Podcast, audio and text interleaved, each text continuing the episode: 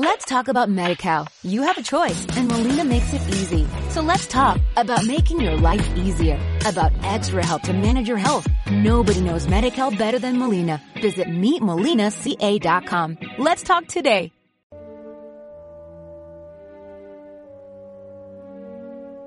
Una escasa luz brota de la soledad. Me hace decir lo que no es irreal. El siglo se aproxima a su renovación. Cuando el puerco medio hombre se deje ver, Bullicio, canto y batallas, desde el cielo golpearán la percepción. y las bestias hablarán.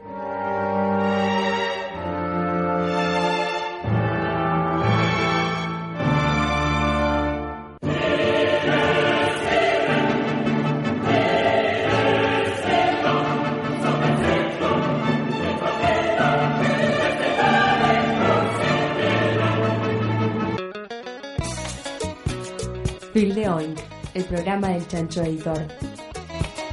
Eh, chica de nalga, se dice sentiloin.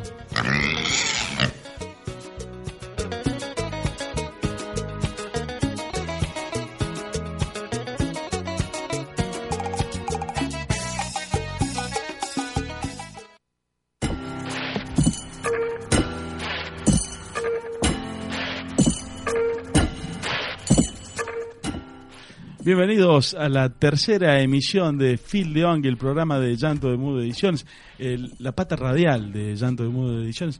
Hoy tampoco está el equipo completo, es, es porque viajamos mucho. Es, este es un, un equipo que viaja todo el tiempo, constantemente. Es más, hay, hay programas que no sabemos quién va a estar.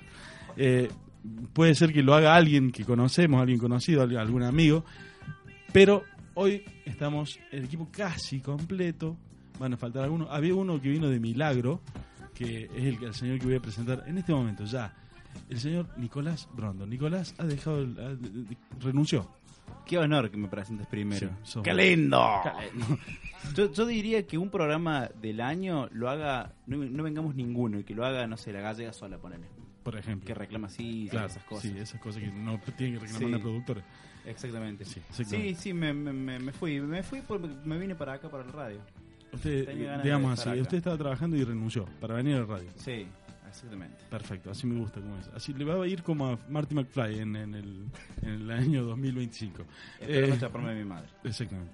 Señor eh, Diego Cortés, el, el alma mater, el, el badajo de Llanto de Mudo, el señor eh, que estuvimos de viaje, ya vamos a contar un poquito. ¿Cómo le va? ¿Cómo le va, Diego? Hola, Guillermo, ¿cómo estás? ¿Cómo estás? Hay amor ahí. Hay amor ahí. Sí, Tuvimos mucho tiempo solo, boludo. Es como... ya, ya hay mucho No, tiempo. ¿sabes que me estaba imaginándolo a Nico como Tom Cruise en la película esa que renuncia al trabajo y hace que llama a todos los que se vayan con él y no sé cuál película es? Jerry Maguire. Ese, Jerry, Jerry Maguire. Me lo imaginaba a Nico parándose y dando un discurso Sí. y, y saliendo así de sopetón. Pero solo, evidentemente. Extrañamente trajimos, solo. hoy, hoy vamos a tocar de costado Jerry Maguire, pero eh, vamos a seguir presentando la mesa. Tenemos a un invitado de lujo que va a estar eh, participando. Cuando él se quiera meter y hablar, habla. No hay problema, el señor Flavio Lopresti. ¿Cómo está Flavio? Buenas noches, Guille. Ya vamos a estar hablando Quiero más. poner voz de, de locutor también, pero no me Hay sale. que poner voz. Así como, como Matio. Eh, Matio. Le rompió. eh. Sí, le rompe, le rompe Matio. Está- Pela voz de locutor en el acto. Acá al frente mío lo tengo al señor Community Manager. Community Manager. Que no puedes hablar mucho. Ya sigue, sigue con problemas en la boca. Todo lo Basta. toca en la boca. Sí, Basta. sí. Es decir, eh, eh, son señales de tu cuerpo. Vos te tenés que estar dando- te tenés que dar cuenta. Ustedes me invitan acá a la radio. Claro, exactamente. El señor Hernán González, el Community Manager. Buenas, buenas, buenas. Y completan el equipo de hoy, como no podía ser de otra manera, la señora turca gallega, gallega turca. Tiene un montón Parate de, de la silla y vení a saludar. Sí, tiene un montón de heteronóminos. No, no se dice así, no, se dice mal. Lo dije mal, no importa. Heterónimo. Eh, heterónimo, exactamente. Acá hay un hombre que sabe de la lengua. Acá hay alguien que nos va a corregir Sí, el habla porque sabe hablar, Juan. alguien que sabe hablar verdaderamente y que sabe escribir por ende como no nosotros. No está Mateo, por eso necesitamos Claro, a alguien. Necesitamos otro, otro del, uno de los, la voz voice, podríamos decir. Y tenemos, tenemos varios, tenemos varios de Qué esos triste. muchachos. No, no, Van a pero venir varios, van a venir varios. Van a venir varios. Eh, y al lado de la señora productora de este programa está nuestro, también, nuestro operador estrella, el señor Santiago. ¿Cómo le va? Muy bien, muy bien. No, Muy bien. No, voy a gritar, güey. No, ya, después vamos a hablar algún día porque está cumpliendo 10 años su banda, así que vamos a, Puede vamos a decir algo. charlemos, dale. Vamos a charlar algo. Una, edición- una tirada de edición de un cómic de nosotros. Así como Puede ser. Cuando quiera, cuando Puede quiera. ser. Puede ser. Un- algún, algún fichín también para hacer. flipper, Un como no. flipper, exactamente. Qué bueno el flipper de Kiss. Se habré perdido horas en, en- en la niñez. Gracias al flipper de Kiss. Bueno, señores, estuvimos eh, la semana pasada eh, en el encuentro federal de la palabra. Por más que Brondo se ría, es un encuentro donde nos invitaron Es junto que a yo los- tengo muy buena data de ese Upa, encuentro. sí, bueno, ahí lo vamos a ir a tirar la No contemos todo, por favor. nos invitaron a participar junto a los compañeros y amigos de Editorial Nudista. Estuvimos en la presentación, en la apertura de- del festival. Estuvimos bien, nos pagaron hotel, nos pagaron comida anoche, que no estuvo tan bien. Porque nos, eh, Sí, era eh, ¿Cómo se llama? El cortijo. el cortijo. La No vaya. comida más fea de Buenos Aires. Aquel que esté No en vaya. Buenos Aires, al cortijo, no vaya. Y los mozos una mala onda. Sí, salvo- con los vouchers y nos miraban como diciendo, estos no nos van a dejar nada de propina ni nada. Pero Sí. le dejamos propina. No coma con voucher. Tres Eso pesos, es un- cinco pesos propina. un- le podemos decir a la gente, no coma con voucher, no sirve. No hay, no, hay- no, no va bien, no sale bien eso. Sos pari así como. Sí, sos un paria totalmente. Y, y era un, era un restaurante muy grande español y había un mozo que se pare- parecía a Manolito. Abusamente, igual. sí, sí. Exacto. Después nos dedicamos a comer, como no puede ser de otra forma. Eh, anduvimos dando vuelta por... no fuimos mucho a atender el local, no, no, no nos portamos muy bien en ese, en ese aspecto. Pero lo bueno fue que nos invitaron juntos, ya volvemos a repetir con los amigos de Llanto, eh, Llanto de Moody y Nudista, eh, que éramos una de las pocas eh, Sí, no había tantas editoriales del interior que había en el encuentro de la palabra, que sigue hasta el 5 de abril. Eh, Y que mañana están Elisa y, y Juan Cruz Claro, allá. la señorita allá Elisa Robledo, la co-conductora de este programa, no está porque fue, no sé qué pasa entre los dos, vamos a ver qué pasa. Eh, Juan Cruz le invitó a ir y fue. Así que Tocó veremos. un bocinazo y Sí, subió. Veremos qué, qué pasa en esa relación, después nos dirá cuando vuelva. Eh, como ustedes saben, vamos a cerrar ya el primer bloque, como ustedes saben siempre. ¿Qué quieres decir? Y, y no dijiste que no está Mateo, pobre No, Mateo. Mateo- Mateo nos dijo que no- que no Es que aunque no lo veamos, aunque no lo veamos, Mateo actúa de forma misteriosa en todos lados y vos querés batir que no está. Mateo es el, el- el- La gente está es- muy sorprendida porque habla, boludo. Sí. es sí, más, sí. vamos a tener The Javi Sí, sí. Hour. De Javi Hour, Javi sin. Javi Hour. Sin Javi. Eh, pero el señor está, creo que está ah, mandado o enviado o Es envío especial. enviado especial a Buenos Aires, a Lola Palusa. Vos ponés Javier Mateo en Google y te parece una foto muy linda. Es la foto de la que, que usa en la voz, que es una foto como diciendo, ¿salgo o no? ¿Me río o no? Es decir, es una foto de obra misteriosa. Te Está enviado a Lola Palusa, Ah, exactamente. Qué el bien. señor Javier Mario. Así que va- van a leer ustedes sus crónicas, sus crónicas, seguramente cuando vuelva de el Lola Palusa. No le tocó ver al único que a mí me hubiera gustado ver, que es Robert Plant. Pobre Javier Mati. Pasa que Mateo es un chico moderno, vos un, un dinosaurio. Robert Plant te podría pasar pero el, el postre. por- Pero. Mateo escucha esa banda que ninguno escuchamos. Sí, banda, sí, Mateo escucha bandas que se Nadie forman escucha. hace una semana y ya les escucha. Pero bueno, que sí. entonces vamos a escuchar, como ustedes ya saben, vamos a cerrar este bloque con el primer tema de la noche, que es un tema que obviamente habla del llanto, y hoy un tema muy macho, es un tema de Boy George, Ese, se llama, ese lo escuchamos en el auto en el viaje. exactamente, The Crying Game. Pusimos The Crying Game de Boy George, cerramos el primer bloque.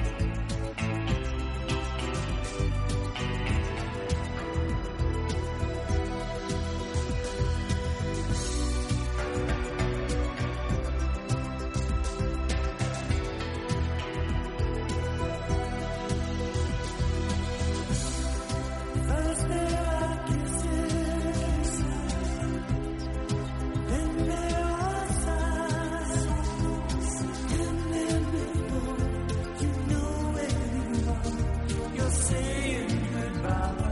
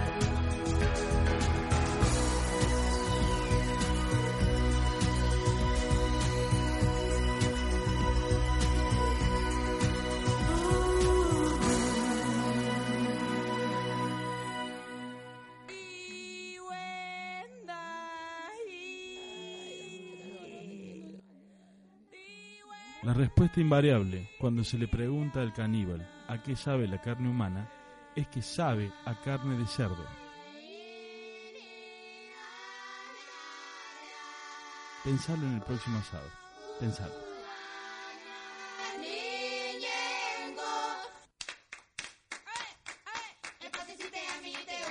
Estás escuchando Phil de el programa del Chancho Editor.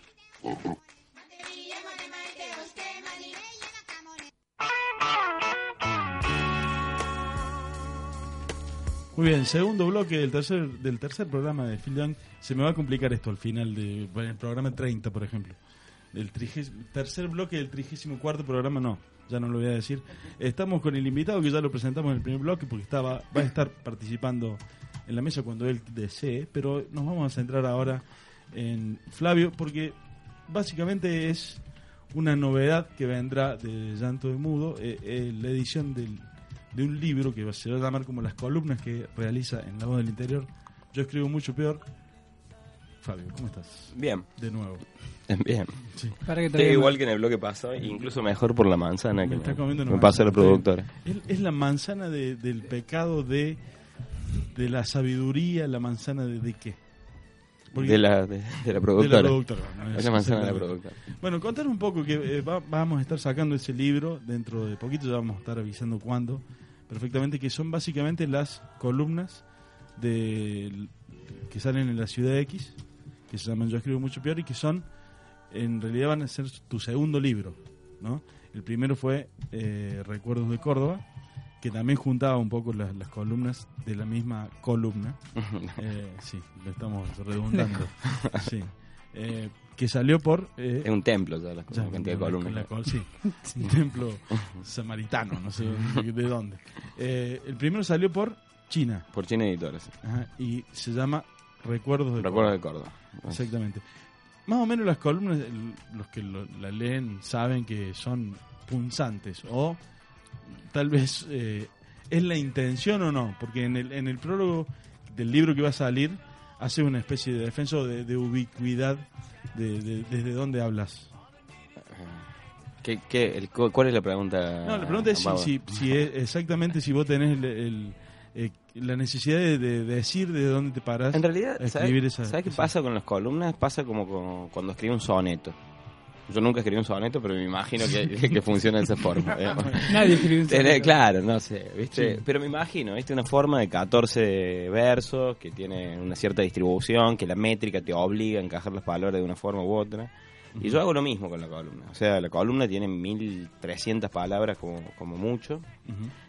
Eh, y esa y su extensión y cierta digamos cierto recorrido sentimental del arco de cada columna te obliga hacer ciertas cosas Pero digamos, están estructuradas, no son, no son una crítica literaria, no sino eh, una mucho como se hacía el periodismo, digamos, de, del- del En realidad- New Yorker, de, En realidad es así, digamos. Yo tengo que escribir todos los meses alguna huevada en donde yo Como todos. en donde yo quede mal, digamos, en Claro. donde en donde yo pueda juzgar a los demás, pero no sea un sujeto tan desagradable como para que los demás digan quién es este pedante. lo mismo que no lo Claro, digamos, porque entonces- la gente no algunos problemas ha tenido. Sí, he tenido algunos, pero he tenido más problemas cuando hacía crítica literaria, cuando, eh, cuando hago crítica literaria, que ahora, como ya conozco a todos los escritores de, de- los escritores jóvenes de Argentina y Córdoba, ya no puedo criticar más a nadie. Claro. O sea, ya, si vos sacas un libro, por ejemplo, no puedo escribirle reseña. Es jodido eso, Porque ¿no? ya te conozco, digamos. Pero- Entonces, pero no, no, Bauden, no puedo.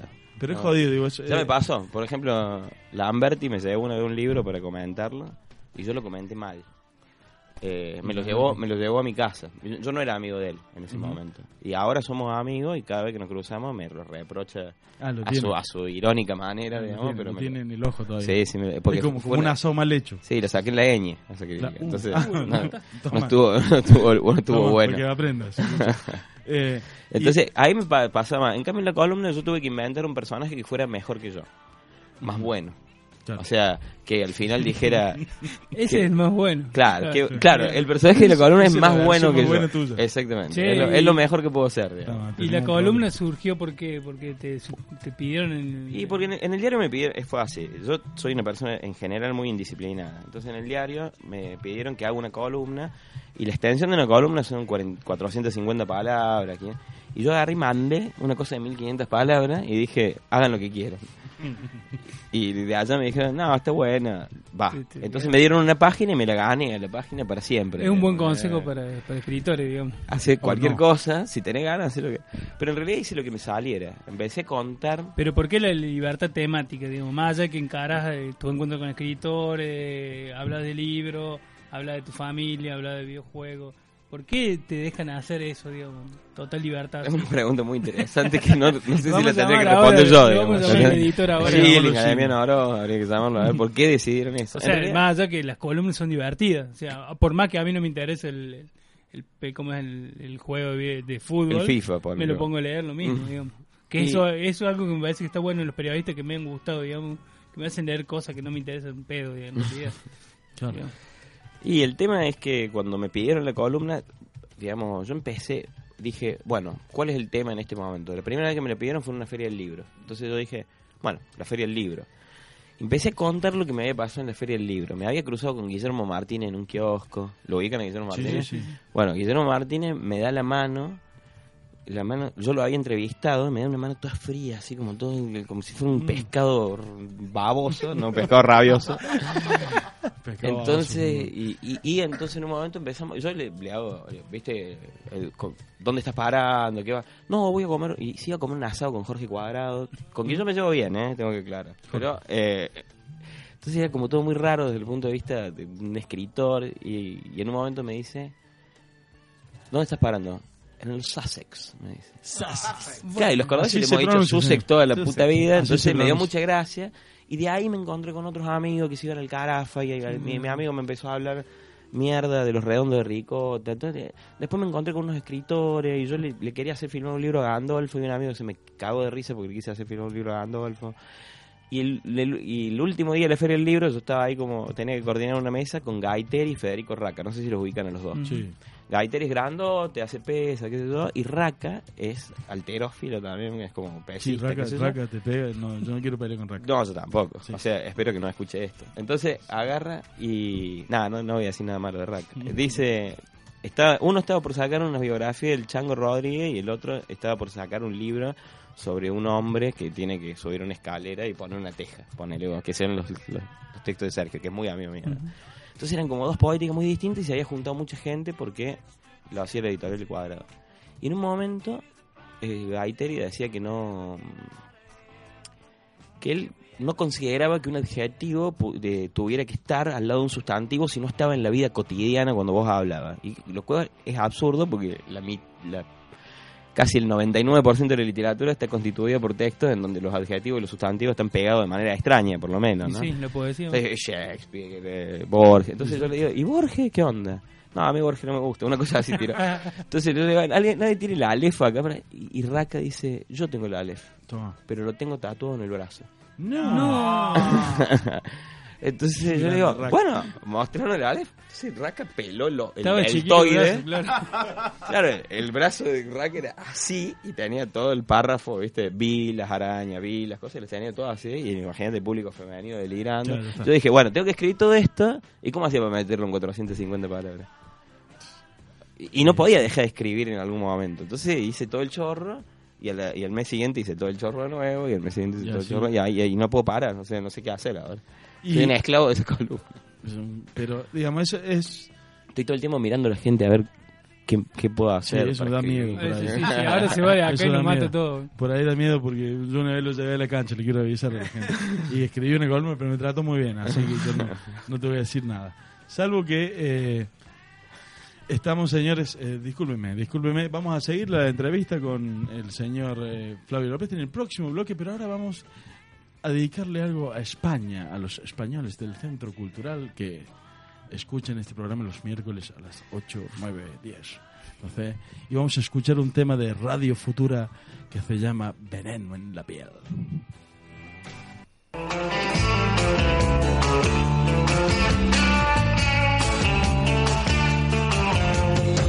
Dicen que tienes veneno en la piel y es que estás hecha de plástico fino. Tienes un tacto divino y quien te toca se queda con él. Y si esta noche quieres ir a bailar, vete poniendo el disfraz de pecadora, pero tendrás que estar lista en media hora, porque si no yo no te paso a buscar. Pero primero quieres ir a cenar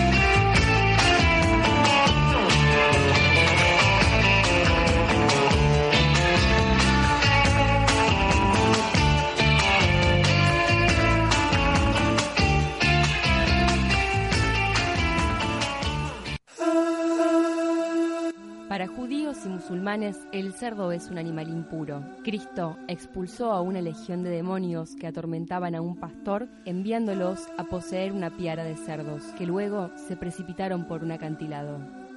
Vayan, les dijo Jesús, y ellos salieron y entraron en los cerdos, y la manada entera se precipitó por un despeñadero al mar, y perecieron en las aguas. Mateo 8:32. Lo que se dice tener muy mala prensa.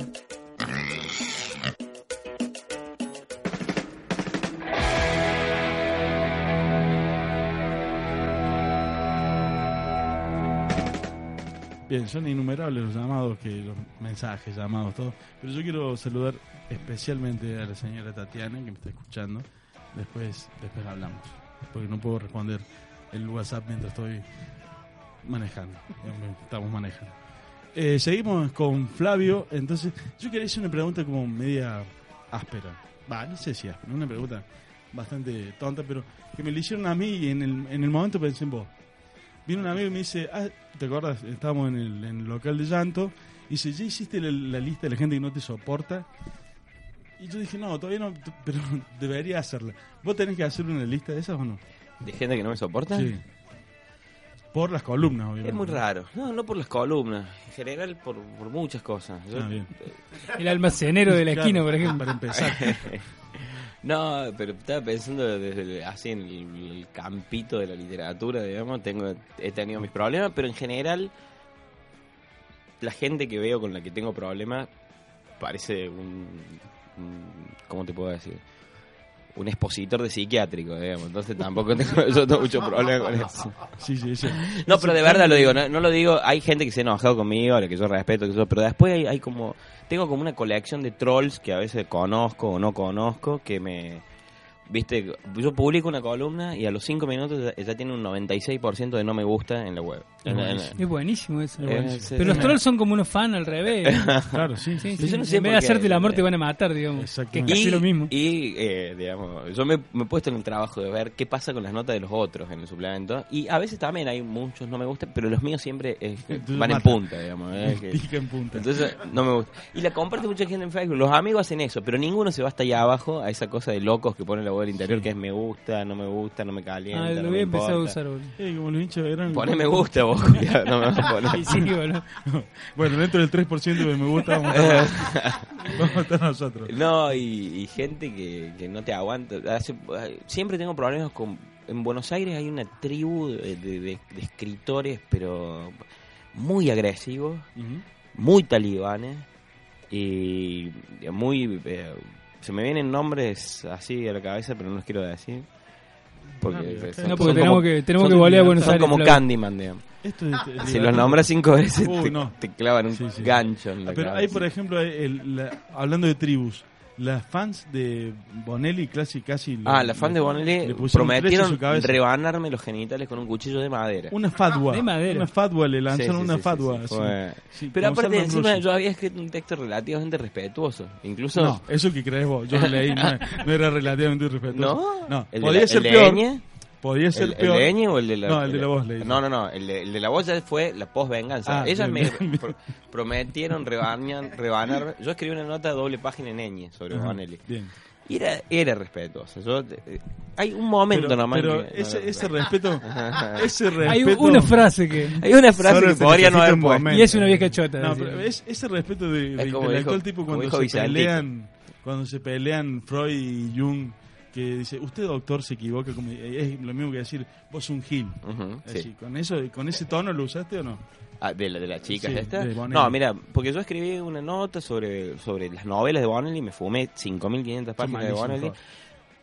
T- Digamos, sabe llevar la narración, pero la prosa es espantosa, digamos, es que es una cosa horrible. Es, es muy es adocenada, llena de clichés, qué sé yo, es insoportable. Una persona La- más o menos inteligente La tiene que... y todo Sí, sí, pasa, ¿viste? Claro.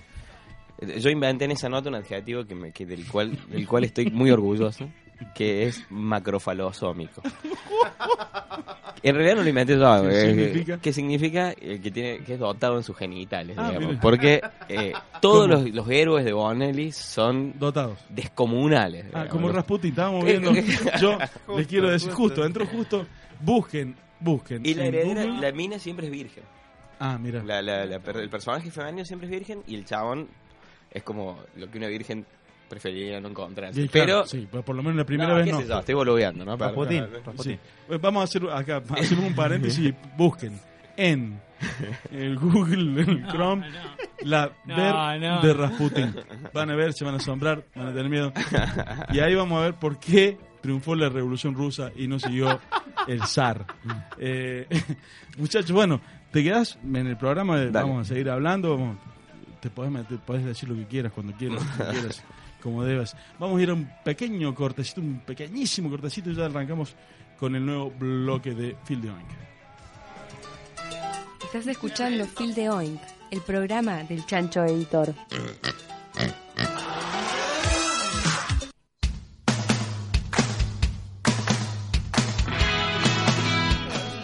Bien, estamos escuchando justamente eh, un tema de una banda ficticia, que es de lo que vamos a hablar ahora, las bandas ficticias del cine. Y esta es la primera banda que eh, vamos a escuchar que se llama The Wonders. Es una en la película That Thing You Do de Tom Hanks, dirigida por Tom Hanks, sí. por, por Tom Hanks. También actúa él y el- la otra más famosa que hay es Liv Tyler. Digamos, único ¿no? bueno de la película. Sí, es el- bueno, también el tema está bastante bien.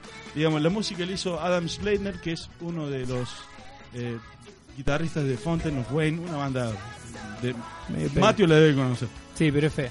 Sí, bueno, Matthew la debe conocer. Es un tema. eh, la película trata sobre una banda que tiene un solo hit en los 60, como ha habido muchísimas, las famosas One Hit Wonders, que son. eh, que le pegan. Es una historia, una mezcla de los Beatles con los Beach Boys, una banda por el estilo. Esa, esa película es de 1996, básicamente, y lo que está bueno de la película, es, la música, cómo recrean la música. Porque un tema, si vos si se escucha, se escucha un poquito, es un tema de los 60, un tema básicamente hecho de los 70.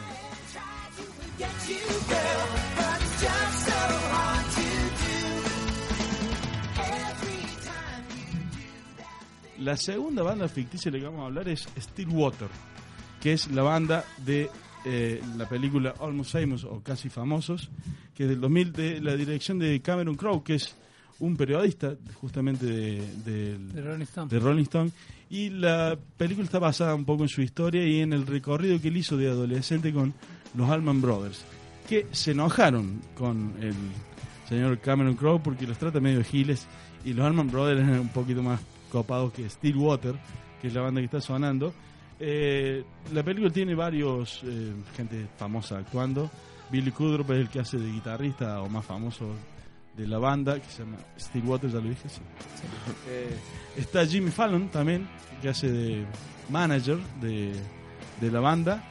Eh, Philip Seymour Hoffman. exactamente, que hace un- otro Otro periodista. gran periodista, sí. Claro, que es rock. ¿Cómo se llama? eh, no me acuerdo el nombre, pero es un periodista real también que tenía una revista que en la primera época compitió con Rolling Stone y después cayó ante la gigantesca eh, gigante cuando se hizo muy grande ya Rolling Stone cayó.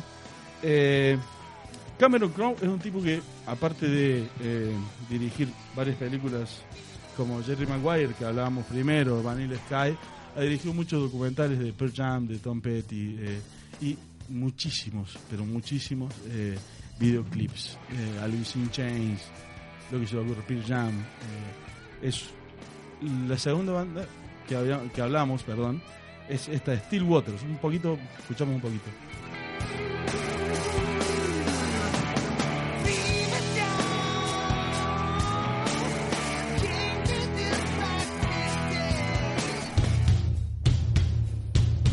La, la tercera banda ficticia es de la película Rockstar del 2001, que actúa Mark Wahlberg, que esa película, digamos, acá nadie, no le gusta a nadie. No, Eh, muy fea, sí. horrible. Es una banda de heavy metal de un...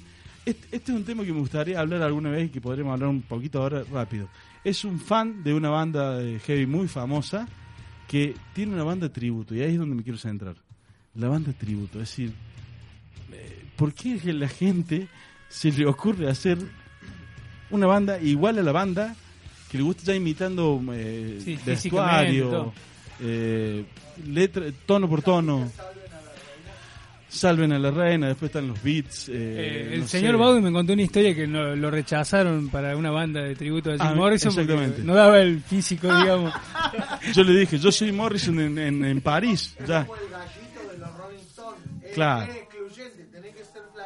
Claro, Yo- no yo- se puede. yo dije, agarren, agarren una foto de Morrison en París, yo, yo doy ahí. Yo doy ahí el physique du rol. Es más, da, da más el de, claro, que la bañadera. Tenía sí, ten- Dos días después. Estábamos oscuros. Bueno, un problema étnico. Puede ser, parece. puede ser Morrison después de tres días muerto ya cuando la...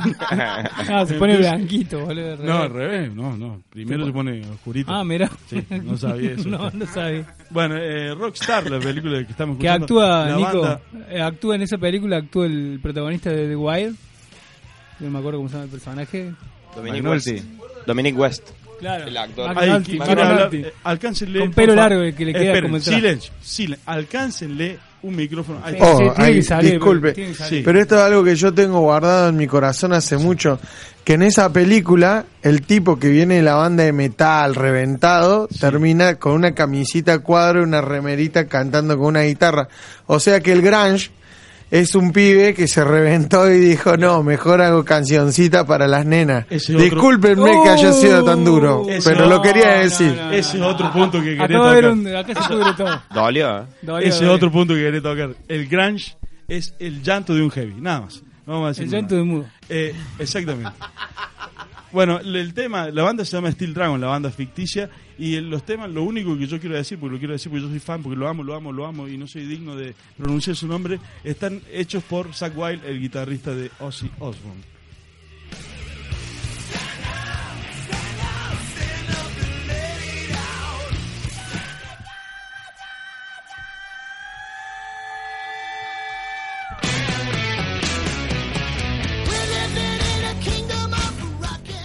Otra banda, digamos, de, de sonido hard rock o de heavy metal, de esta vez en un tono ya más eh, de comedia, se llama The Rocker o El Rockero. ¿A qué le pusieron El Rockero Loco? Una cosa horrible. Los títulos son buenísimos. Sí, sí, lo- yo lo vi en TNT a la siesta en castellano esa película. Sí, una cosa Horrible. absolutamente horrible. Rockero Loco, una cosa el estilo. Está dirigida por el señor Peter Cataño, que es el director también de Full Monty. eh, y está llena de actores de Saturday Night Live. eh, como De, el- de Office. de- el- como el protagonista mismo, que es Ryan Wilson, está Bradley Cooper, eh, Fred Armstein, hay un montón de gente de Saturday Night y de The Office.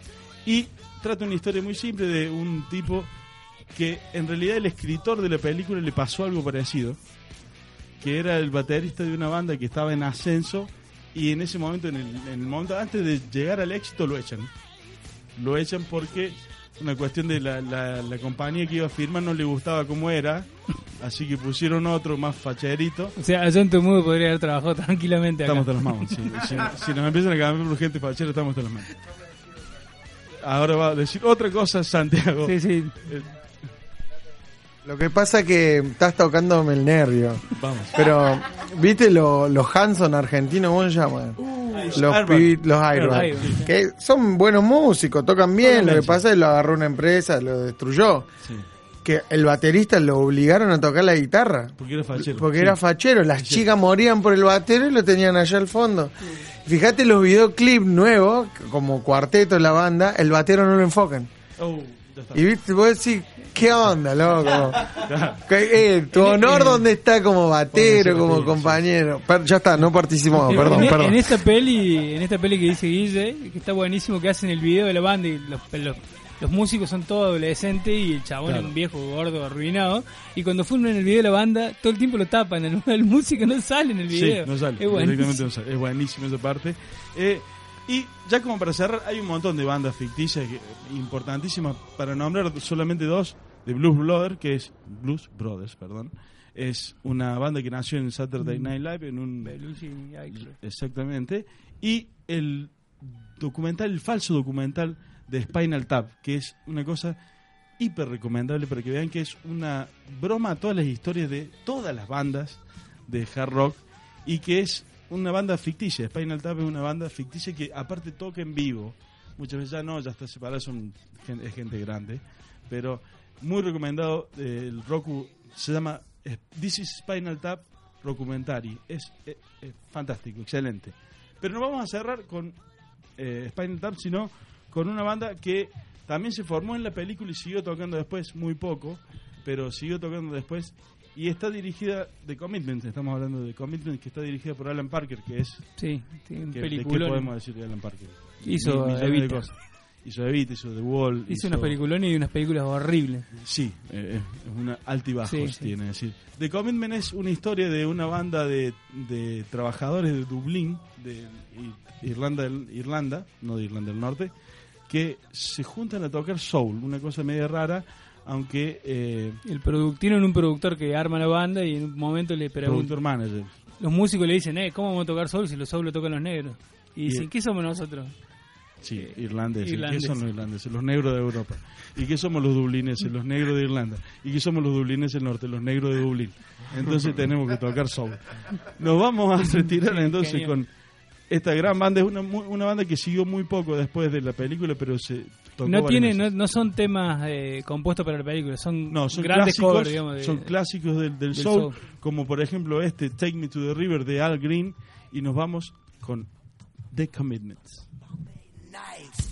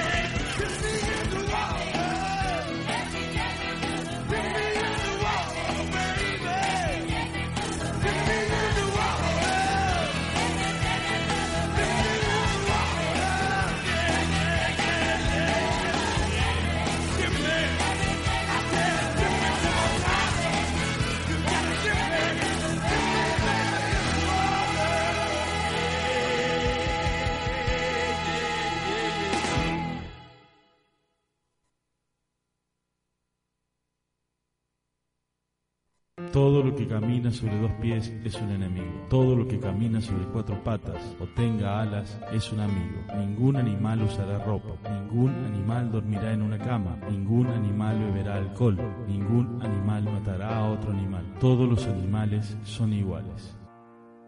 Manifiesto del animalismo. George Orwell. Rebelión en la granja.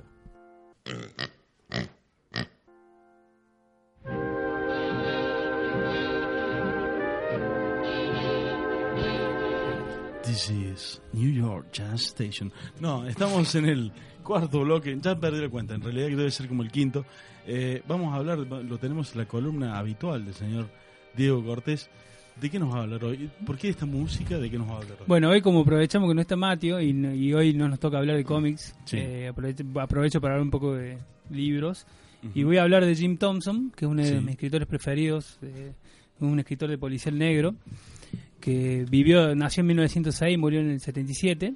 Eh, y bueno, eh, a mí me gusta, digamos, siempre busqué libros de Thompson, me ha costado muchísimo encontrarlos, siempre los he comprado usados, tirados. Eh, y el tema de con Thompson es que es el creador del hardboiled, ¿no? Que es el género pues, de ya digamos a partir de, de él aparece todo esto de la ultraviolencia y de, la- de los serial killers, digamos. Es como, es como un salto dentro de la Claro. novela negra de Dashiell Hammett, por ejemplo, a... Claro, el- bueno, sabemos la novela policía con la novela negra empieza con, con eh, digamos, los cuentos ingleses de Poe, Sí. eh, Conan Doyle. En los años 40, 30, 40 aparecen Hammett y Chandler que cambian, hacen este, este policial negro que es con el detective, que está contra la policía. Claro, el- el- que eran toda gente de izquierda que empezaba a hablar sobre la sociedad yankee especialmente como digamos la injusticia todo usaba a este detective como gente, una gente de izquierda entendida en el ámbito norteamericano. ¿no no no no afiliados comunistas eh ojo al Ah, piojo Algunos. eh, sí Hammett sí no, Thompson por ejemplo no Ah. Hammett no Thompson Hammett, es- Hammett era un tipo, digamos, Claro. entre comillas, progre, que se podría llamar progre, Y, pero... y el gran tema con Thompson es que lo que hace es, es directamente ya ni siquiera usa al, al detective, ni siquiera ya hay alguien con una moral dentro de, la- de, la- de las historias que cuenta, sino que directamente usa a los asesinos, a los corruptos como personaje principal y casi siempre son en primera persona. Eh, el, el Thompson, digamos, el padre, que es como una figura muy fuerte con él, digamos que no lo, digamos, había mucha bronca con el padre. El padre fue un sheriff corrupto, por ejemplo, en, en un pueblo que se tu- tuvo que huir y bueno, siempre estuvo metido en líos que repercutieron, digamos, en la idea que tenía más o Thompson. de menos la- el, el tipo hablaba de lo que sabía, digamos. Claro, sí, sí, los personajes principales siempre son el padre, casi siempre, digamos, ¿no? O él o el padre. Bien. Eh, él empezó, Thompson muy chico empezó a escribir, lo escribía para los True Crimes, que eran novelitas con casos policiales eh, adaptados, digamos, a, una historia, o escribía para los diarios casos policiales reales, reescribiéndolos, adaptándolos, eh, que le ayudaba a la madre. Muy loco eso, que la madre le buscaba los crímenes que había en el momento y... y Sí, que es toda una tradición norteamericana. Escribir el, el crimen no solamente como una noticia en el periódico, sino como una nota en especial ya Claro, sí, sí, la, la- y, la, y la hacían narrativa, digamos, la volvían ya una cosa como para vender, Capot, digamos. Y a, después se ve hizo- que a la, a la gente siempre le interesó leer estas cosas media atroz, digamos, de Claro. crímenes famosos y todo. Eh, eso lo hizo por un tiempo, después no lo hizo más, se fue, anduvo vagando por Estados Unidos, porque fue, por ejemplo, fue anduvo en medio vagabundo, laburando de cualquier cosa, fue amigo de Woody Guthrie, ¿no? El, el gran músico folk. Y bueno, en esa época más o menos se afilió comunista, ¿no? Eh, unos, unos años antes del macartismo Sí, y el, el tipo se, se recolgó, digamos, eh, no, no publicó libros, novelas en sí hasta los 40 años más o menos, ¿no? Eh, y cuando empezó a escribir, tú, era, eh, Jim Thompson era alcohólico y era como medio maníaco. Entonces cuenta el editor que la, cuando consiguió un editor real de novelas que empezó a publicar sus primeros libros, digamos, tapa dura, como salían los yankees, esas novelas baratas, digamos, Sí, para- sí, de kiosco. eh, de kiosco. Eh, el tipo se escribió 12 novelas en 18 meses. Que Buenísimo. creo que anda cerca del récord de Philip Dick, que también se clavó como 6 en, en, en un año, una cosa así.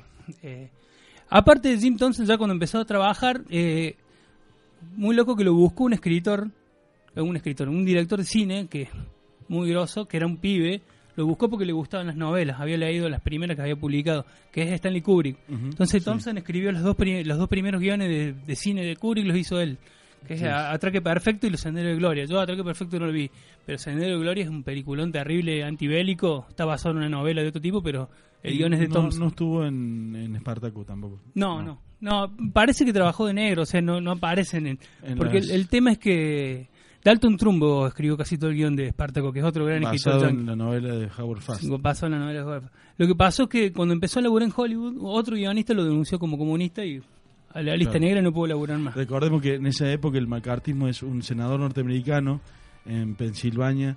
Se frenó un tren en la campaña de los republicanos y pidió que la CIA y el gobierno norteamericano se pusiera firme porque Hollywood, sobre todo, y el mundo artístico norteamericano Claro. era un nido de comunistas, como él dijo. Eso terminó con, sabemos, eh, la ida, por ejemplo, de Charles Chaplin eh, Sí. a Europa, eh, Errol Flynn, que estaba afiliado al comunismo denunciando a compañeros, cosas por el estilo, muy bellas, cosas muy bellas que pasan en el gran país del norte.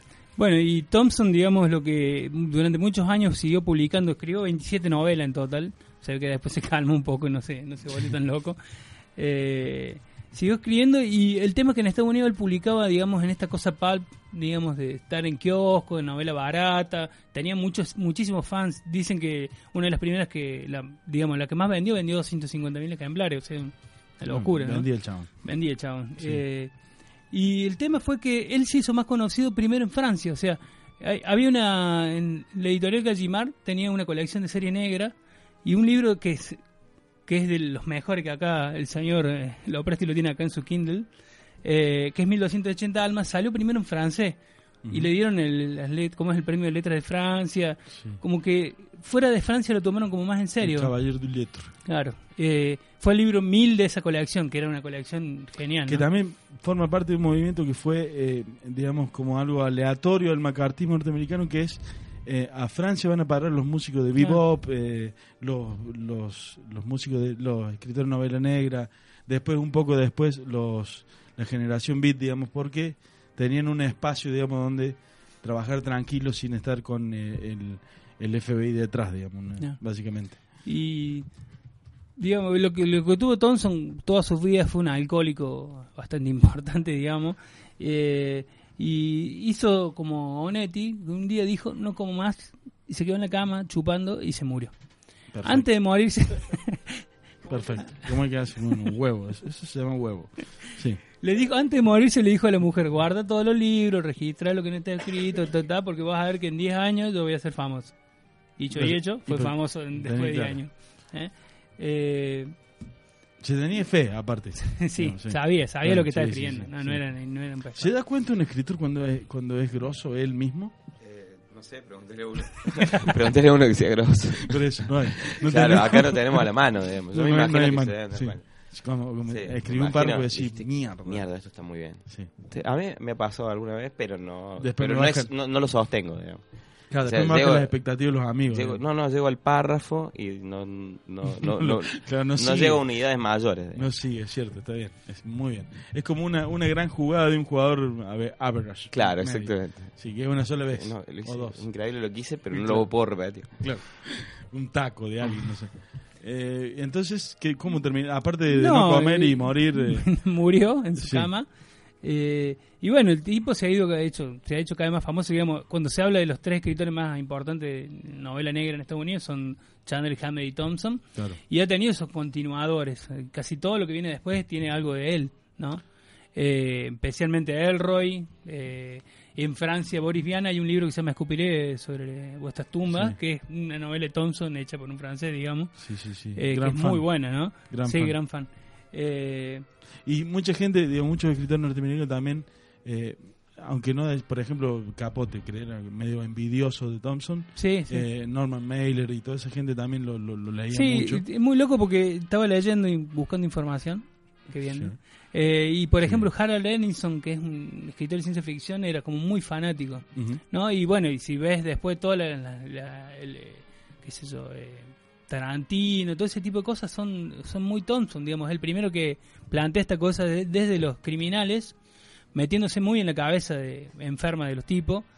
Y digamos que ha tenido mucha repercusión. Eh, De las, mejores novelas creo que es con la que tiene acá el señor Lopresti, 1289, me parece que es la mejor lejos de las ¿Se que he puede leído. conseguir?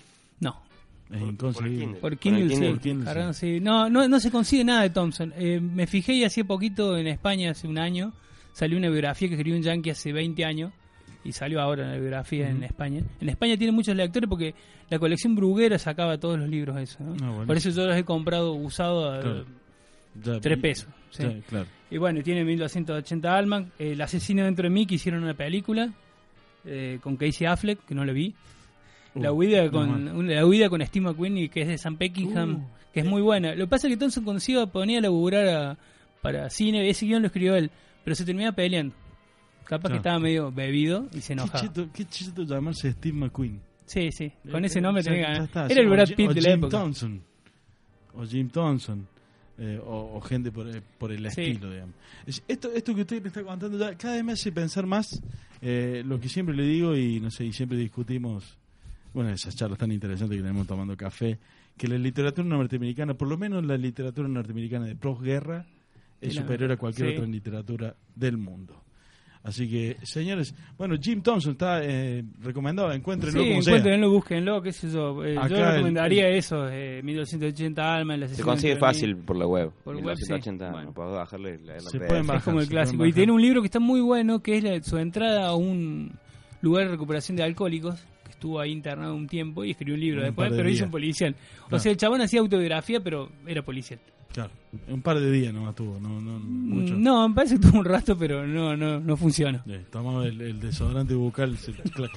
Eh, señores, para homenajear al señor Jim Thompson, eh, vamos a irnos con The Clash, como no puede ser de otra manera, y I Fought the Law, o Yo combatí la ley.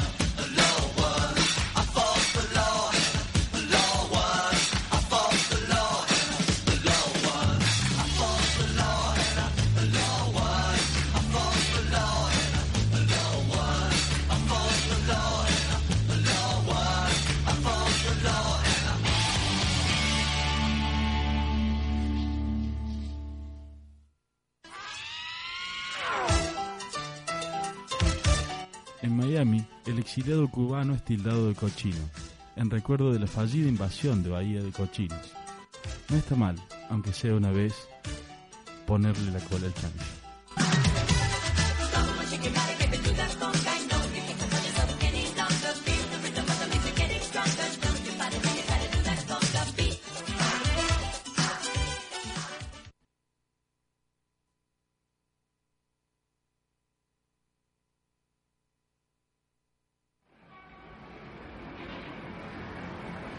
I can wait another day.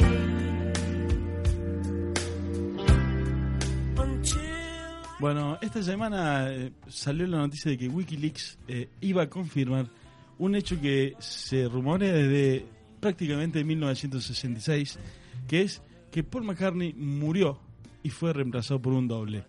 Eso, primero, para empezar, quiero decirles que es una profanación al nombre de Paul McCartney, el señor Paul, el señor Paul McCartney. El- Sir Paul McCartney. Sir Paul McCartney. El único Beatle. Para mí, yo le digo, de acá les digo, eh, los Beatles son Paul McCartney y tres más.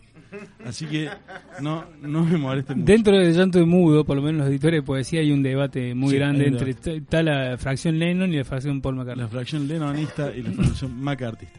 Eh, la noticia en realidad retoma un rumor que empezó a correr en 1969 y que era que Paul McCartney había muerto durante la grabación del disco Revolver de 1966 y había sido reemplazado por un hombre llamado William Campbell.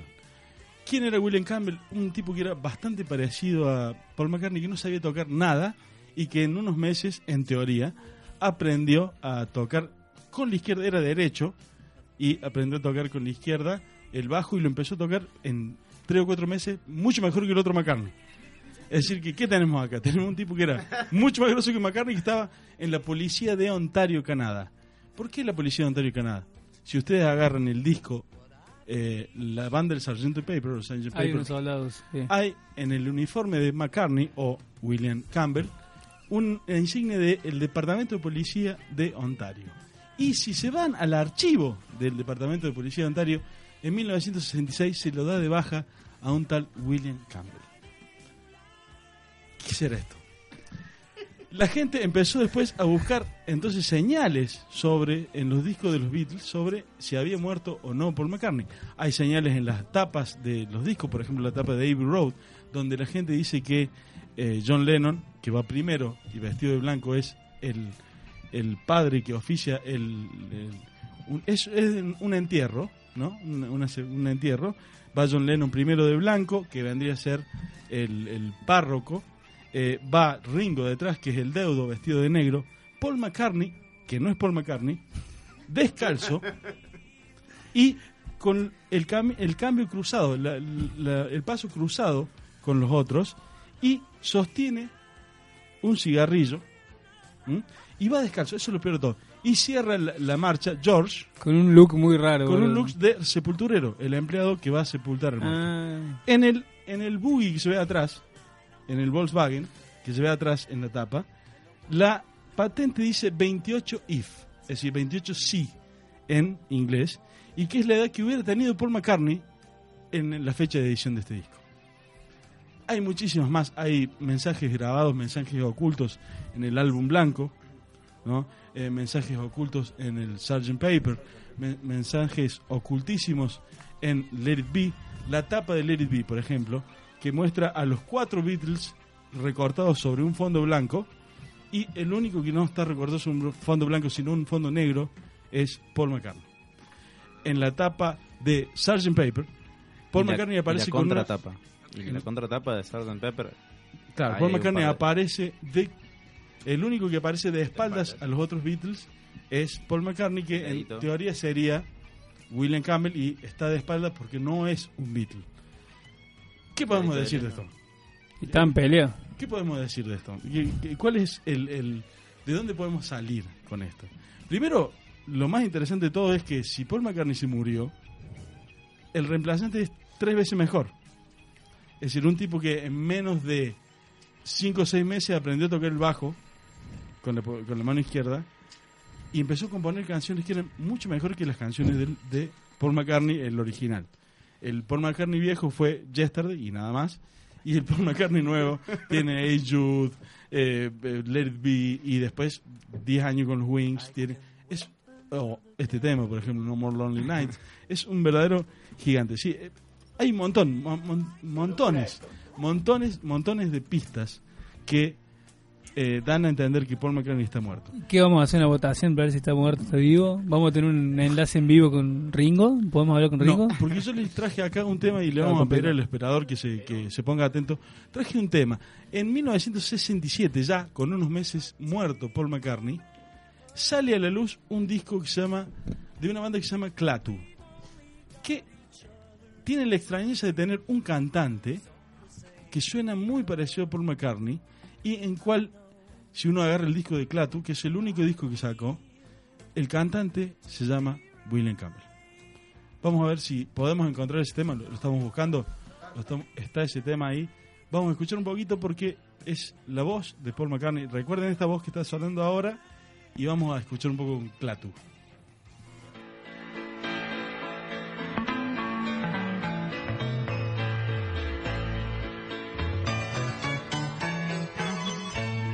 In 1870, just beneath the Great White Way, Alfred Beach worked secretly, risking all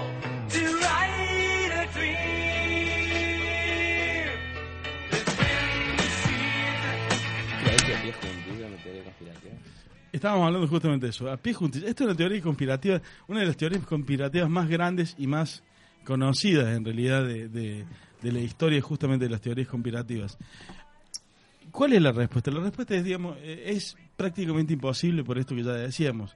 Eh, si uno ve las fotos que eh, suben en internet sobre el poll de antes del 66 y el poll de después del 67, eh, agarren una foto propia y véanse de un año al otro.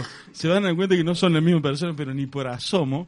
Eh, incluso en casos bestiales como el mío, por ejemplo, del 2003 al 2006, somos cuatro distintos. decir, ¿no? Hay cuatro personas de diferencia.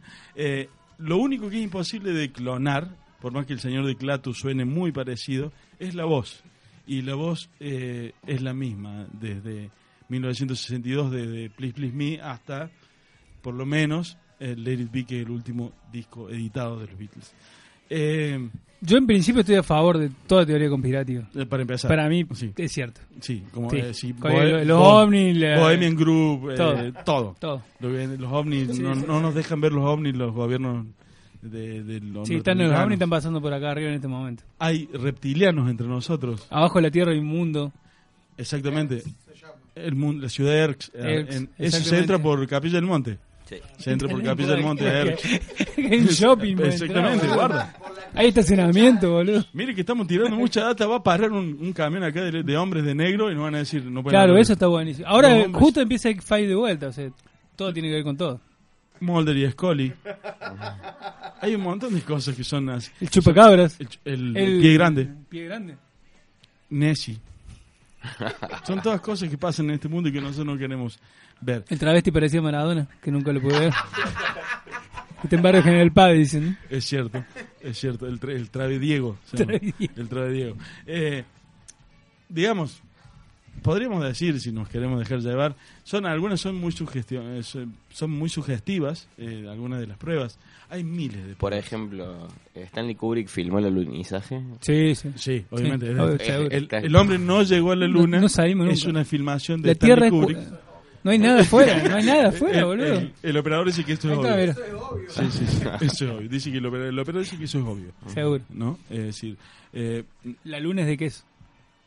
también puede ser. O el lado oscuro de la luna está lleno de, de bosques y de ciudades. Está bueno. Nosotros no lo sabemos. Eh, hay muchas razas extraterrestres, todas estas cosas que van pasando. Y Paul McCartney está muerto. Dilucidemos o no el tema. Nos vamos a ir con un tema del señor Paul McCartney, como no puede ser de otra manera, y que es. ah, No sé, no, no tengo acá el No More Lonely Line con qué nos íbamos a ver, por favor. No, pero ese es el. Es Es, el- es- ah, nada, es el- Entonces, mire, vamos a hacer una cosa. Re- retomamos el primer tema que sonó en el, eh, de, de, de Cortina, que se llama Silly Love Songs, que es Paul McCartney exactamente, que se llama Tontas Canciones de Amor, que no sé, es raro el título en Paul McCartney porque lo único que hace son Tontas Canciones de Amor, pero ahí va el señor Paul McCartney, Silly Love Songs.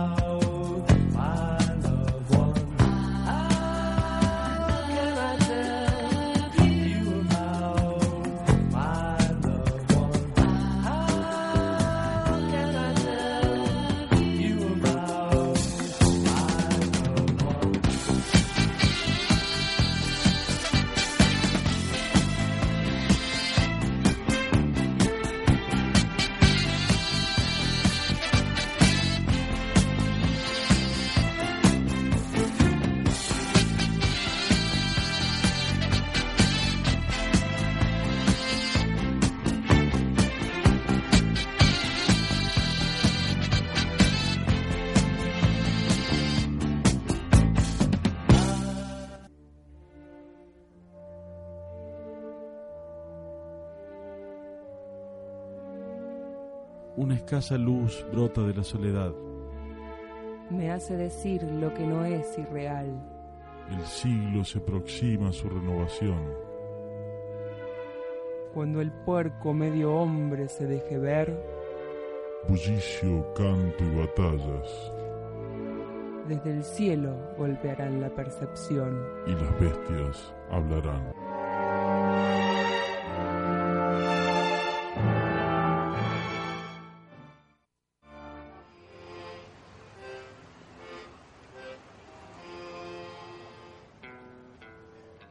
People are strange when you're a stranger.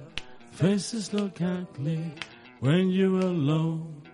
Women seem wicked when you are wanted. Streets are on you when you're down. When you're strange, faces come out. Sí, no, no, era el Jim Morrison ecuatoriano acá presente. Eh, no, nos estamos yendo ya último bloque de Filón. ¿Cómo le pasó, señor Lopresti? Muy bien, la verdad. Lo pasó bien, puede seguir hablando lo que quiera, queda poquito, pero ya. ¿Algún anuncio?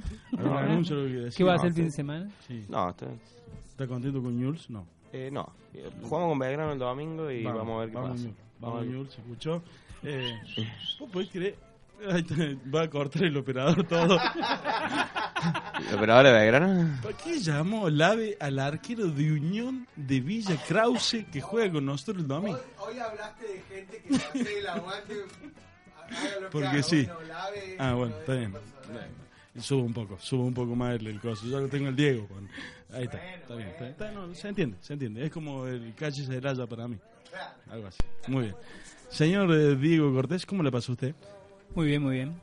Así nomás. Estoy descansado, no- estaba muy quemado el fin de semana pasado. Pienso dormir. Piensa dormir. Eh, Sí, sí. Señor eh, Brondo, usted que está escribiendo, no sé qué cosa, ¿qué le pasa? ¿Se siente bien? ¿La pasó bien? Yo vine de oyente hoy. Sí, se, no- se notó. Fue digamos. un programón. Fue un programa con usted, le gustó. Sí, sí, me, me, me colgué mucho escuchando lo que decía la Presti, lo que decía Diego. La- la- sí, sí, las conspiraciones. Todo eso. Completísimo. Cantaste. Vam- Vamos a tener, vamos a tener un bloque, ya me gustó, un bloque de conspiraciones. Por favor. Sí, sí, vamos, a tratar, sí, vamos a tratar un, un EVO. Vamos a inventar, vamos a inventar aparte. Sí, y con nueva No, y nos, nos estamos olvidando de los casos policiales no resueltos, Uh, que son eso, muy conspirativos, ¿no? Sí, Dalmazo. No, no, bueno, tenemos- eso, no nos metamos con eso. Porque prefiero meterme con los hombres negros que con Norita Dalma. Porque lo tenemos acá cerca. No, no, la verdad que no. Eh, vamos a ir con unas Arrugo noticias, unas, unas noticias, una agendita antes de irnos. Eh, en Babylon, eh, acá me pasan la- la- las noticias y ponen. Lo primero que se pone es Mamu. Te paso la programación del miércoles primero de abril. Qué lindo. El paraíso retro. ¿Quién es Mamu? No sé quién es Mamu. Mamu debe ser ¿Mamu nuestra- era gallego? Sí. sí. Otra ¿Vos sos cosa. papú? No sé. Papos. Sí, o coño, que se vendría a ser para eh, que entiendan en España. Eh, Mamu, eh, vamos a tener también, no me hagan olvidar, las frases de nuestra productora. Son, tira una por viernes. La Una estamos sola. anotando, la estamos anotando. Sí, estamos anotando. Una por viernes. No son muy reproducibles, pero vamos a tratar de, de Vamos a hacer organizarlas. a- a- adaptarlas. Sí, de una vez forma. de, sí, Vamos. vamos. a buscar actores, actores de Córdoba muy conocidos que interpreten la frase una vez. Eh, bueno, este empieza el miércoles 1 de abril, que es, previa del feriado, el Paraíso Retro en Babylon. Eh, hay gente como Miss Bolivia, Esteban Cabalin, un grosso, Cabalin. Eh, Vive al frente de mi casa, Esteban. Esteban, un grosso, un verdadero grosso. Una de las pocas personas que canta como Robert Plant, eh, nota por nota. En serio, en serio, yo lo he visto. Tiene una banda de tributo a Led Zeppelin. Ya no, ya no. ¿Ya no? Tienen otro, tienen otro cantante. Ah, ya cambiaron. sí. Ah, me dice Sandy que Tenés se que ir fue. a verlo porque Hace mucho que no salgo a la noche. Es- es- ese es el problema. Eh, el Paraíso Retro también va a estar el DJ Volumen. Qué bueno DJ Volumen. Yo quiero ser DJ hétero. Yo- Voy a salir a tocar temas de eh, Erasure, Boy George, todas esas cosas. Eh, en vivo The Rockman, una banda que hace hit de los 50 y de los 60. Eso también es Qué loco. eh, muy nuevo. ¿Cómo se llama lo- la otra banda? De Chicken Face. Chicken Face, Chicken Face. exactamente. Que la cantante está más buena que el dulce leche, más panqueque, más dulce de leche, más panqueque con crema. Ahora, ¿cómo entendemos cómo no cambió del 2003 al 2006? digamos? Claro, ese, ese fue ese fue el proceso. Bowden, Bowden saca el arma y dispara, ¿viste? Sin, sin preguntar nada. Eh, ¿eh? loco, vi- viene Buda. Parece que una banda de San Juan que se llama Buda. Pero bueno, vamos a ver. Como buenos budistas que somos, eh, la vamos a ir a ver. Eh, ¿Qué más hay? A ver, que vemos. Noche en Oh, viene el Nano Serrat. No sé por qué vamos a decirlo del Nano Serrat. Es el vicio de decirlo del Nano Serrat como si no tuviera publicidad. Es decir, me siento en mi casa y ya sé que el Nano Serrat viene y toca. Todo bien con el Nano, pero sí. No vi afiches. Sí. Humor, humor de zombies. Esto, esto me interesa particularmente. Hoy en Alta Gracia Bar y Comedia, el eh, Bolívar 558, el, donde está de parado stand-up, eh, Elisa Galeano, Juan de Batisti y demás, el Teatro Minúsculo presenta su versión de The Walking Dead, una versión teatral de Walking Dead. Un ciclo que recrea series famosas, desde Alf hasta Breaking Bad, pasando por quiero Lost ver Alf, boludo. y el auto ¿Y fantástico. hablaba de las bandas tributo? Yo tengo, yo, yo tengo el actor para Alf. Yo tengo el actor para Alf. Y justamente hoy hablábamos del trotskismo, es Trotsky. Yo también lo tengo. ¿eh? Vos Yo también lo- que el- no sé si es el No. mismo. Tiene los nombres, los nombres. No, no, no. El mío se llama igual que yo, Guillermo se llama, ¿no? Ah, no, no. No. Bueno, entonces hay dos Alf. Hay un Alf. El Alf de Olmedo y el Alf. Yankee. No, no, el, Alf que, cam- el Alf que camina y el otro que habla. Después, Hay lo, Alf- después lo hablamos afuera del micrófono. Muy bien, como Alf vienen de Melmac, igual que los Troscos, digamos. Eh, perdón, perdón, me fui, me excedí. Sigo leyendo, humor de zombies. Esta vez recrean The Walking Dead. Dice, un puñado de seres humanos intenta sobrevivir en un mundo infestado de muertos vivos. Y sin shampoo. Terrible. Las reservas se realizan al 156, 51, 30, 80. Qué grosso, me siento un, tipo de radio. Eh, la apertura del lugar es a las 21, mientras el espectáculo comienza a las 22. Ya, está por comenzar. Eh, el viaje de Laura, no, no sé, qué sé yo. Festival de punk, menos. El sapo Pepe. Viene el sapo Pepe, señores. Muy bueno. Viene el ¿Cuánto- sapo Pepe. sale? A Bruno no le gusta el sapo Pepe. Sí, no, no me, no, esto lo vamos, lo- ¿sabe qué? No lo vamos a decir porque podemos caer en chiste que nos van a cerrar el programa. Así que mm, vamos a pasar el sapo Pepe, no. Estudio Theater, Plane- Planeador B, hablando de bandas tributo, eh, toque el sábado en Estudio Theater. Entrada 88 pesos. No, 90. 85. No, porque hay muchos billetes, billetes de dos. Claro, están usando, sí, las quieren Entra el cambiar. operador, entra el operador a retarte, va. No sean malos. Eh, hay un hay un porcentaje que lo cobra la boletería. ¿Entendés? Por eso hacen ese- esos precios. Pero redondéamelo, digamos. Estaría bueno, ¿no? Pero no sé por qué no lo redondean. Pero es Y por. bueno, pues entonces vos cobras. Te queda 23, ponele 53. Creo que ponerle el lado B te cobra 3 pesos por entrada. Entonces, por venderte. No, 3 pesos no es nada. Y bueno, entonces vos ponés tu entrada 87 y le das Y 3 te quedan- ponés 90. Claro, está 90. bien. Es lo que yo hubiese hecho. No, tenés claro, razón, es, tenés razón. Es lo lógico. Bueno, el playador B, en la entrada 88 pesos, una cosa muy rara. Estudio de teatro. Eh, ¿Qué sé yo? Espacio máscara. No. Viene Manu Chau, el viernes 21. El- en Villa María. Falta mucho. Sí, un montón, no sé. Me pasó un Quizás montón otro de- programa en el medio, digamos. Claro, a lo mejor no hay programa, entonces le decimos, viene Manu Chau. Tocan los Chicken Faces en el 10 de abril en el estudio teatro de eso. Eso para- que está buena la, con la- los Smoke Cells, los- ahí está. Los de no me importan, los chicos. eh, bueno, Manu Chao, no sé, Dancing Mood también, un montón de gente. No, Sí, sí, Fire. Sí, ir o no ir, cerrar, sí, vamos todos a ver al nano. Eh, y que cerramos con uno más, uno más. Vamos, Uruguay presente. ¿Qué es eso? Nosotros nos vamos a Uruguay en mayo. En ¿no? mayo, 23, Vamos 24 de mayo, ya. Montevideo. Vamos a estar Comics. en Uruguay. Uruguay se viene presente acá, seguro que es alguna murga. Y yo, lamento, discúlpeme. Me disculpan mucho. Yo no voy a ir y no voy a decir nada. No vayan a ver murgas. No vayan a ver murgas. Por favor, les pido. Basta. Dejá que la gente sea feliz. Por Es Dios. que ya hay mucha gente que escucha murgas. Basta. Yo cambié. ¿Usted se acuerda que esto de... eh, con esto vamos a cerrar, ¿no? Vamos a ir cerrando. Eh, cuando uno decía, me gusta mucho una chica y no me da, y no me da calce, vamos a decir la otra palabra, lo, lo que yo hacía era imaginármela en el baño. Haciendo del 2. ¿No? Y hacía toda una maquinaria. en Eso mi se llama cropofagia, boludo.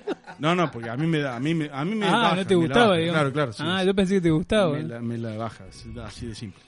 Entonces, en un momento fui a una, ya, ya estaba en la universidad y vi una murga. Y dije, ya está. Cambié. En vez de imaginármela en el baño, le imagino bailando murga. Y se me va.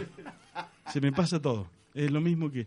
Es peor incluso que imaginarse. Bueno, vamos a tener una, un- una denuncia de, de alguien de Murga, asociación de Murga o algo. ¿eh? La semana que viene acá, eh, la murga, agarrate Catalina, invitados especiales.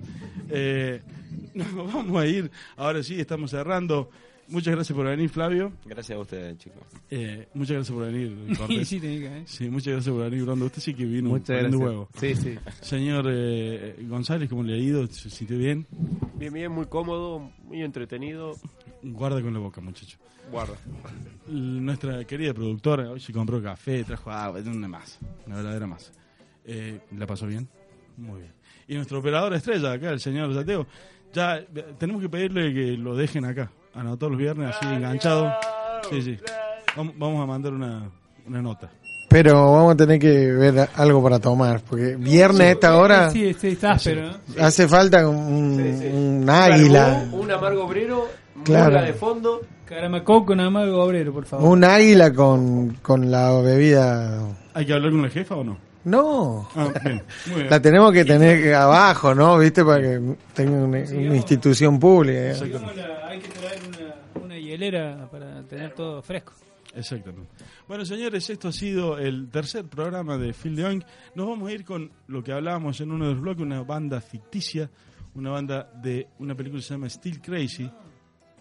No, no, es mentira. Todo esto que acabo de decir es mentira. ¿Viste que estás prendido fuego? ¿Viste No, que me dijiste no. que iba a presentarlo yo el último tema? Eso es por el odio a, la- a los murga- a los murgas. Escúcheme una cosa, voy a cerrar mi... Acá termino. Te voy a decir Chau, hasta, Chau, el, Vite. hasta el otro viernes. No lo dejo con el señor Nicolás Bron. Vamos a cerrar como es de costumbre con un tema que habla de cerdos. Desde Málaga, el koala con Tengo un. Calendo. Tengo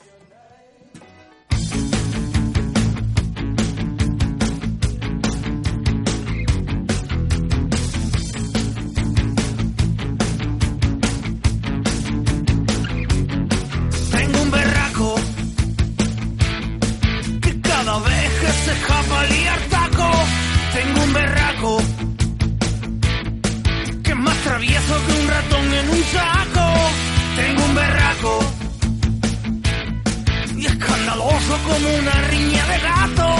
Tengo un berraco que es más caliente que una sopa en un plato. Me tiene toda guarra revolucionar. Cuando sacar saca corcho hay que echarse a temblar.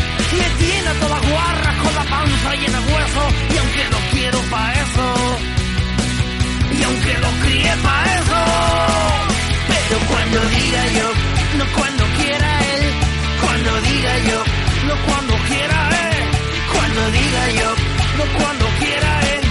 Cuando diga yo. Tengo un berraco que cada vez que se escapa liar taco. Tengo un berraco que es más travieso que un ratón en un saco. Tengo un berraco que con él no ganó ni pa'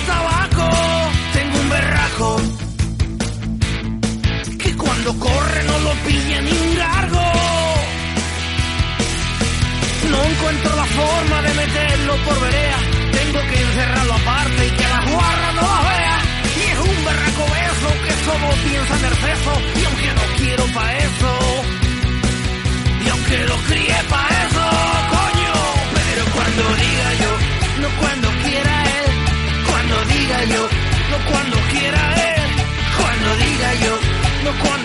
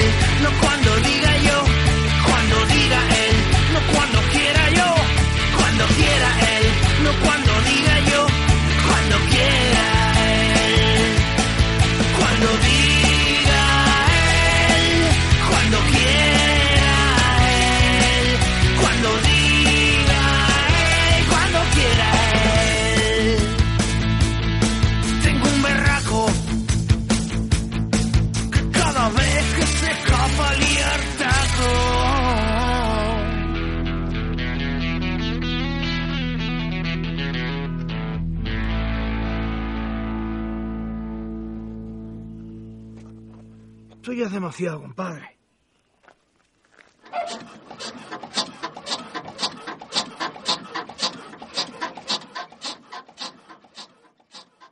Plataforma comunicacional heterogénea. Let's talk about MediCal. You have a choice, and Molina makes it easy. So let's talk about making your life easier, about extra help to manage your health. Nobody knows MediCal better than Molina. Visit meetmolinaca.com. Let's talk today.